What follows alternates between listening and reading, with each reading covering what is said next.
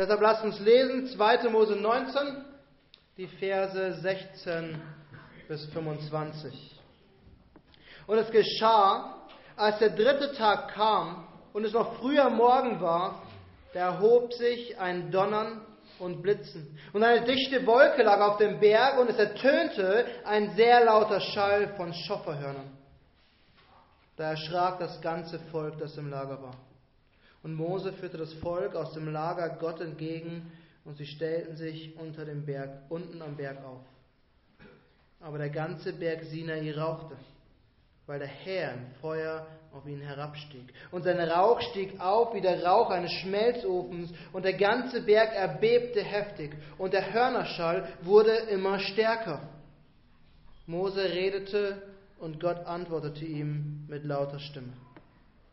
Als nun der Herr auf dem Berg Sinai oben auf dem Gipfel des Berges herabgekommen war, rief er Mose hinauf auf den Gipfel des Berges. Und Mose stieg hinauf. Da sprach der Herr zu Mose, steige hinab und ermahne das Volk, dass sie nicht zum Herrn durchbrechen, um zu schauen, und viele von ihnen fallen.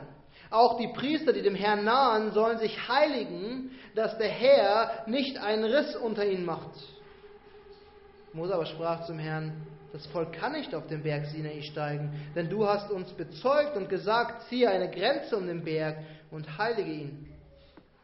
Der Herr sprach zu ihm, geh hin, steige hinab. Danach sollst du hinaufsteigen und Aaron mit dir.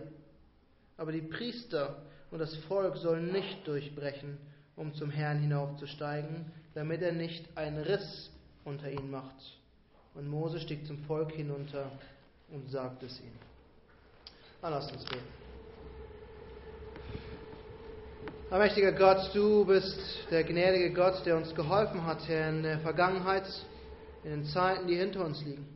Und du bist der gnädige Gott, der täglich seine Hilfe gibt durch sein Wort, der es täglich führt durch seinen Geist, der uns hilft, die Worte anzuwenden. Und so, Herr, kommen wir mit tiefer, tiefer Demut heute Morgen und bitten, gib uns Erkenntnis deiner Wahrheit. Hilf uns, diese Worte zu verinnerlichen und zu erkennen, Herr, wer du wirklich bist, um zu sehen, Herr, was das für unser Leben bedeutet. Und so beten wir in Jesu Namen. Amen. Heute Morgen sollten wir Angst haben. Und ich meine es ernst. Wir sollten Angst haben, wenn wir diese Verse lesen. Weil hier sehen wir, wie der allmächtige, heilige, ehrfurchteinflößende Gott zu seinem Volk kommt. Und was uns Mose hier berichtet, ist nicht ein einfaches Naturphänomen, was geschehen ist. Mose berichtet uns, wie Gott seinem Volk begegnet. Später im 5. Mose 5 erinnert Mose das Volk an dieses Ereignis und er sagt, ich stand zu derselben Zeit zwischen dem Herrn und euch, um euch die Worte des Herrn zu verkünden, denn ihr habt euch vor dem Feuer gefürchtet und seid nicht auf den Berg gegangen. Das, was wir gerade gelesen haben, war ein einzigartiges Erlebnis. Etwas, was vorher noch nie da gewesen ist. Gott war noch nie zuvor so zu den Menschen gekommen. Und wir wissen im Wort Gottes, dass Gott nie wieder so zu Menschen gekommen ist und auch nie wieder so zu den Menschen kommen wird. Es war ein einzigartiges Ereignis. Und es war kein angenehmes Ereignis. Es war beängstigend. Jeder einzelne von uns hätte, wenn er dort gewesen wäre, gezittert. Jeder einzelne von uns hätte, wäre mit Furcht erfüllt gewesen. Und keiner von uns hätte dieses Ereignis am Berg Sinai je wieder vergessen. War wahrscheinlich eines der Geschichten, die die Eltern ihren Kindern immer und immer und immer wieder erzählt haben. Wir werden heute zwei Dinge sehen. Zum einen werden wir sehen, dass der große Gott der große König ist, der kommt, dem man gehorchen muss. Und dann werden wir sehen, wie dieser große Gott die Bedingungen festlegt. Und vor allem die Bedingungen festlegt, wie wir uns ihm nahen können, zu ihm kommen können. Und ich glaube, es sind zwei Wahrheiten, die wichtig sind und zwei Wahrheiten, die wir leider mehr und mehr verlieren. Es sind Wahrheiten, die für unsere Gesellschaft letztendlich keine Rolle mehr spielen, weil keiner fragt mehr nach Gott oder Gottes Willen oder was Gott will.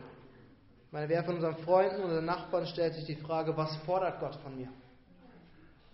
Aber es sind leider auch Wahrheiten, die die Kirche anscheinend verliert, die immer mehr Christen verlieren. Und das ist eine große Gefahr, denn die gesamte Schrift, das gesamte Alte und Neue Testament zeigen uns, dass Gott heilig ist und dass er zu fürchten ist und dass wir entsprechend vor ihn kommen müssen. Nirgendwo sehen wir einen lässigen Glauben in der Schrift. Wir sehen eine Ernsthaftigkeit, die wir an den Tag legen müssen. Wir sehen Furcht und Zittern. Und wir sehen auch im Neuen Testament, wir müssen nach Gottes Regeln vor Gott treten. Und das werden unsere zwei Punkte heute Morgen sein. Der erste Punkt ist, Gott erscheint. Und der zweite Punkt, Gott bestimmt. Gott erscheint und er zeigt sich als der große, heilige Gott. Und dann sehen wir Gott bestimmt. Er bestimmt, wie wir zu ihm kommen. Der Titel der Predigt ist, wir lesen können, eine furchteinflößende Begegnung. Und das ist das, was wir hier wirklich sehen, eine furchteinflößende Begegnung. Als erstes wird uns beschrieben, wie Gott kommt. Gott erscheint. Nach drei Monaten in der Wüste sind wir endlich an dem Ort, wo Israel hinkommen sollte. Man könnte denken, das Ziel war, ins verheißene Land einzuziehen. Aber wir wissen von Anfang an, das Ziel war, dass Israel in die Wüste zieht, um dort Gott anzubeten. Das war das Argument, mit dem Mose immer wieder vor den Pharao gekommen ist. Gott will, dass sein Volk ihn nach seinen Regeln anbetet in der Wüste. Und dort sind wir. An diesem Punkt sind wir angekommen. Und letzte Woche hatten wir betrachtet, wie das Volk sich vorbereitet, wie es sich heiligen soll, wie es das Lager heiligen soll, wie es die Grenze um den Berg ziehen soll, um sich darauf vorzubereiten, dass Gott kommt. Und jetzt das Erste, was wir heute sehen, ist, wie Gott erscheint. Er erscheint majestätisch. Er erscheint mit allem, was dazugehört. Naturgewalten, Phänomene, die unbeschreibbar sind, die nicht wiederhergestellt werden können. Es erhob sich ein Donnern und Blitzen, als würde Gewitter aufziehen. Eine dichte Wolke setzt sich auf dem Berg nieder. Und im Vers 18 lesen wir, aber der ganze Berg Sinai rauchte, weil der Herr im Feuer auf ihn herabstieg. Und sein Rauch stieg auf wie der Rauch eines Schmelzofens und der ganze Berg erbebte heftig. Gott erscheint. Gott kommt zu seinem Volk und die ganze Natur kündigt dieses Kommen an. Du hattest die Vorbereitung getroffen. Du wusstest, drei Tage und Gott kommt. Zwei Tage Zeit, um sich vorzubereiten. Du hast deine Kleider gewaschen, du hast auf Moses Worte gehört, die Grenze wurde um den Berg gezogen, und plötzlich donnert es. Und es blitzt, aber es ist kein Gewitter. Es ist nur um und auf diesem Berg. Die restliche Wüste, die restliche Steppe ist so wie immer. Und plötzlich beginnt der Berg in Flammen zu stehen. Und er beginnt zu brennen und zu rauchen. Er raucht wie ein Schmelzofen. Ein Ofen, der dazu da war, um Metall flüssig zu machen. Mehrere hundert, wenn nicht tausende von Grad heißt. Und er qualmt und qualmt und qualmt. Und all das nur, weil Gott erscheint. Und wir sehen, Gott erscheint majestätisch. Seine Schöpfung kündigt den allmächtigen Gott an. Und dann kündigt uns, sagt uns Mose noch etwas. Er sagt, Gott erscheint majestätisch und er erscheint als der König. Es donnert und blitzt und dann, und es ertönt ein sehr lauter Schall von Schofferhörnern, der erschrak das ganze Volk, das im Lager war. Lustige Beschreibung. Das Volk fängt erst an, sich zu erschrecken, als die Schofferhörner anfangen und wir kennen das aus Filmen und Büchern. Wenn der König kommt, dann werden die Trompeten gespielt. Dann kommt der Schall, dann wird er angekündigt. Wir, wir, wir, wir wissen das und Israel wusste das. Diese Hörner waren bewusst Hörner, die benutzt wurden, um die Ankunft des Königs bekannt zu machen. Und das ganze Lager erschrak, weil sie sich wahrscheinlich an etwas erinnerten, was sie aus Ägypten kannten.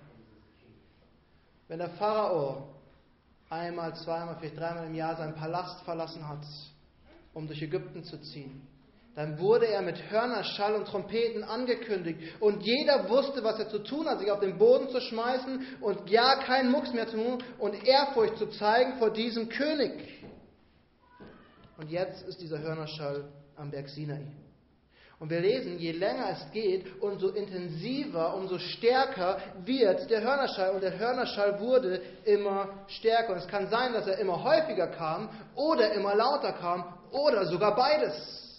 Aber Mose sagt uns hier, je länger es ist, umso dramatischer wird es für das Volk. Es ist offensichtlich.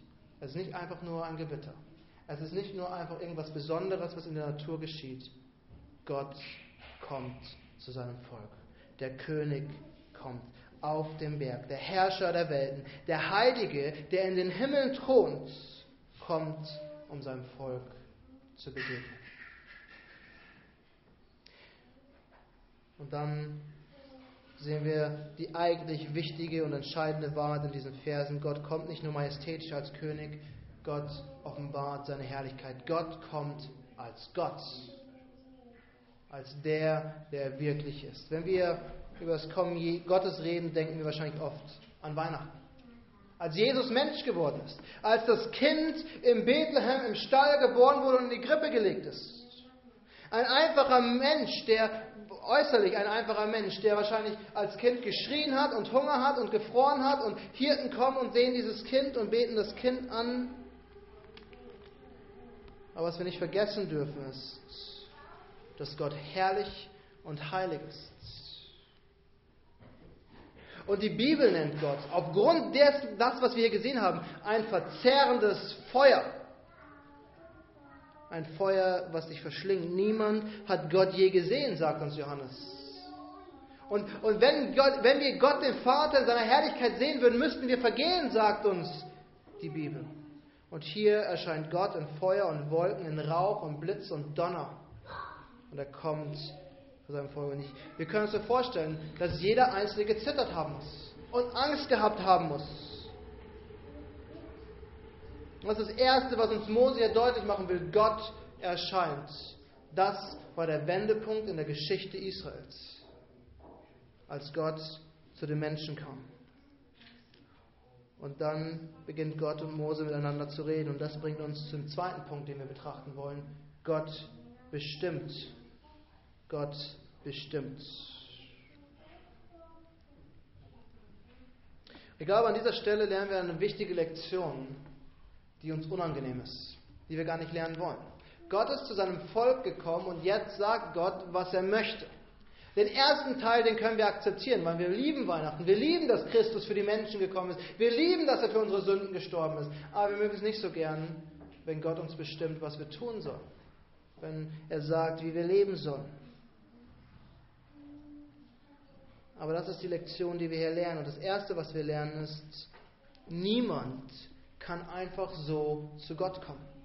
Niemand kann einfach so sich Gott nähern.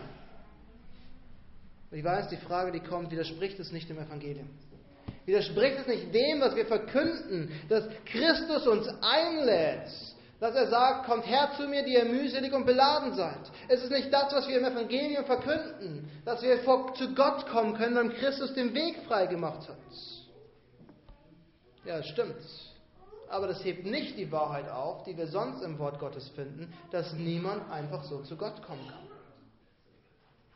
Gott ruft Mose auf den Berg und er sagt noch einmal, er mahne das Volk, dass sie nicht zum Herrn durchbrechen, um zu schauen, und viele von ihnen fallen. Und Mose wendet zu diesem Zeitpunkt sogar zurecht ein, wie sollen sie kommen? Wir haben doch eine Grenze um den Berg gezogen. Und Gott weiß es. Aber Gott betont es trotzdem, dass das Volk nicht einfach so zu ihm kommen kann. Niemand kann einfach so kommen. Selbst die Priester, die sonst Opfer bringen vor Gott, sie müssen sich heiligen und müssen durch das Opfer zu Gott kommen, um das Opfer zu bringen.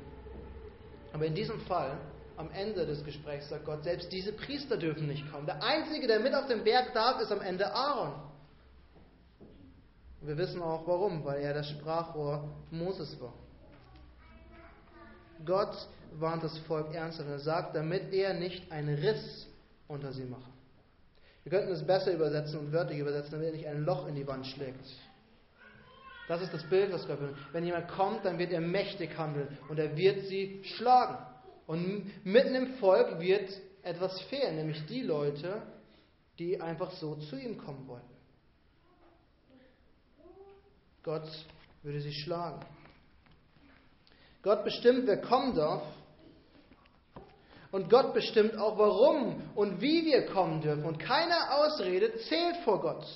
Seht ihr, was, was Gott sagt? Niemand soll zum Berg kommen, um zu schauen. Das ist in der Natur des Menschen, neugierig zu sein.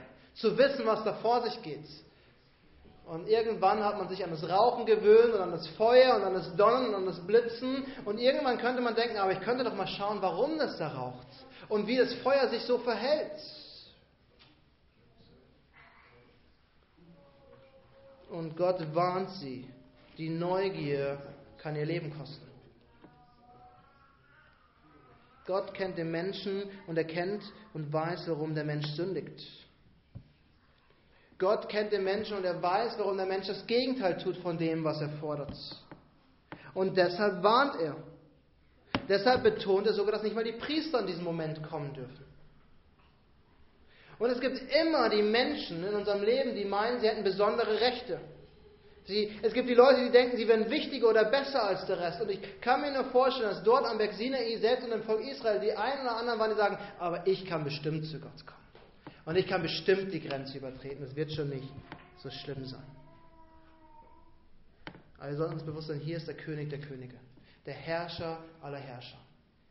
Derjenige, der diese Welt geschaffen hat und der alles Leben auf der Welt einmal vernichtet hat durch eine große Flut. Und der eines Tages die ganze Schöpfung noch einmal vernichten wird durch ein riesiges Feuer. Und wir sollten besser aufpassen, was wir über ihn denken und wie wir zu ihm kommen. Und wir sollten uns besser an seine Regeln halten. Warum jetzt am Berg Sinai? Und das werden wir halt in der nächsten Woche betrachten, passiert was absolut Wichtiges. Jetzt schließt Gott den Bund mit seinem Volk. Also die Beziehung kommt ins nächste Level. Und dieser Bundesschluss, macht Gott hier schon deutlich, passiert nach seinen Regeln. Nicht nach unseren Vorstellungen. Nicht nach unseren Wünschen, sondern nach dem, was Gott will. Und das ist, die, das, ist das, das dritte Wichtige, was wir in dieser Lektion lernen, dass Gott die Regeln macht. Gott macht die Regeln auch für uns. Gott sagt, wie Dinge geschehen sollen, nicht wir. Gott sagt, wer und wie wir vor Gott kommen sollen. Und das ist nichts Alttestamentliches. Wir können nicht sagen, naja, das ist der alte Bund und im neuen Bund ist es anders, weil das ist Christi Religion. Christus selbst hat gesagt, niemand kommt zum Vater als durch mich. Selbst im Neuen Testament haben wir festgesetzt, wer wie zu Gott kommen kann, nämlich nur die, die in Christus sind. Nur die, die an, die, an das Evangelium glauben. Diejenigen, die Gott anbeten wollen, sagt Jesus, müssen in Wahrheit und in Geist kommen. Durch das Wort Gottes, mit dem Wort Gottes und durch die Kraft des Heiligen Geistes. Anders können wir Gott nicht anbeten. Anders können wir nicht vor Gott kommen. Gott macht die Regel, nicht wir.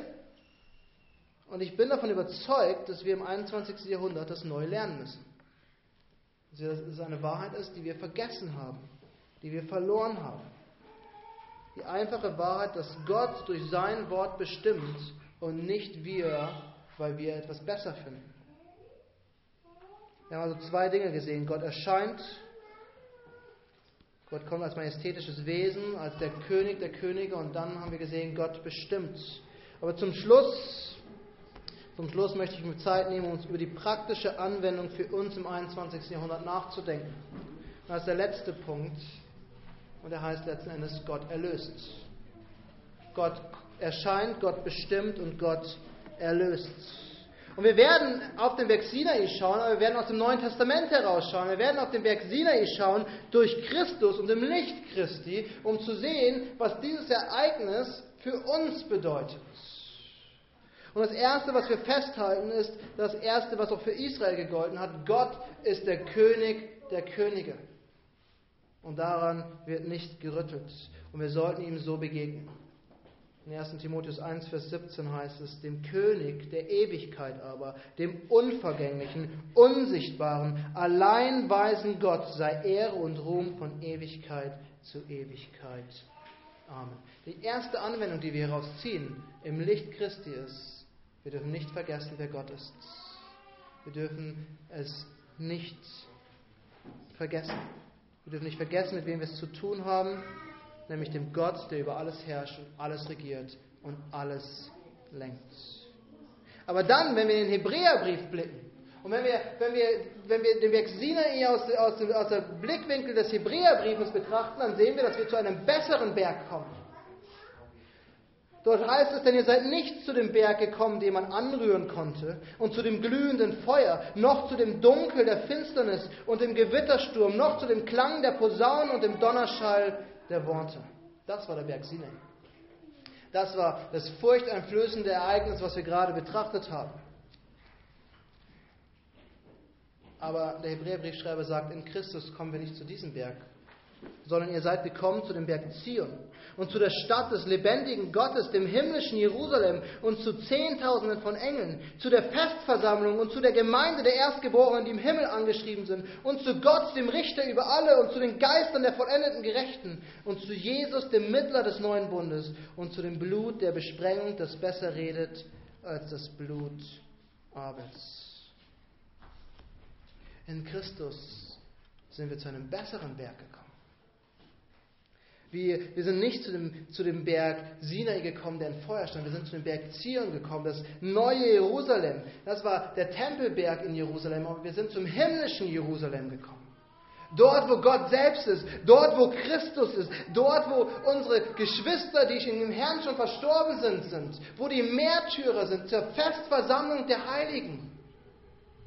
Das ist der Gottesdienst, den wir feiern. Und dann sagt der Herr Schreiber, wir sind zu Jesus, unserem Mittler des neuen Bundes gekommen. Zu dem Blut der Besprengung, nämlich sein Blut, was am Kreuz vergossen wurde für uns, was besser spricht als das Blut Abels. Weil das Blut Abels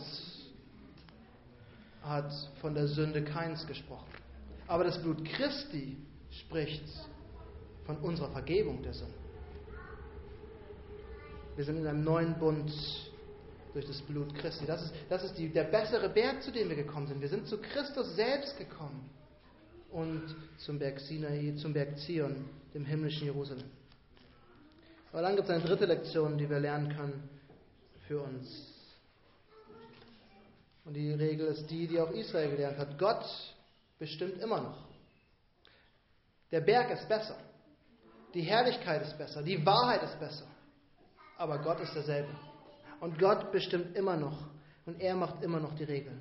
Aber jetzt ist alles besser und größer und herrlicher, denn jeder, der an Christus glaubt, darf kommen. Der Weg zu Gott ist durch Christus. Und das Mittel, um zu Christus zu kommen, ist der Glaube, zu dem jeder aufgerufen wird und jeder aufgefordert ist. Die neue Bestimmung ist nicht, sich zu heiligen und die Grenze einzuhalten, sondern der Hebräerbrief sagt uns sogar, die neue Regel ist, an Christus zu glauben und bis zum Thron vorzudringen in unseren Gebeten und in unserem Gottesdienst. Und die entscheidende Frage, die wir dazu stellen müssen, ist, glaubst du, das? Glaubst du an Christus? Glaubst du, dass Christus für deine Sünden gestorben ist? Glaubst du, dass er für dich gerecht gelebt hat? Nämlich, dass er das getan hat, was du nicht tun kannst. Und dass er all die Gesetze, die du nicht einhalten kannst, eingehalten hat. Glaubst du, dass Gott deine Sünden auf ihn gelegt hat und seine Gerechtigkeit auf dich gelegt hat? Weil dann, dann haben wir die Aufforderung, zu Gott zu kommen, zum Berg Zion, zum himmlischen Jerusalem, zu Christus, unser Mittler und wenn wir Gottesdienst feiern, zu der Festversammlung der Heiligen im Himmel. Lasst uns beten.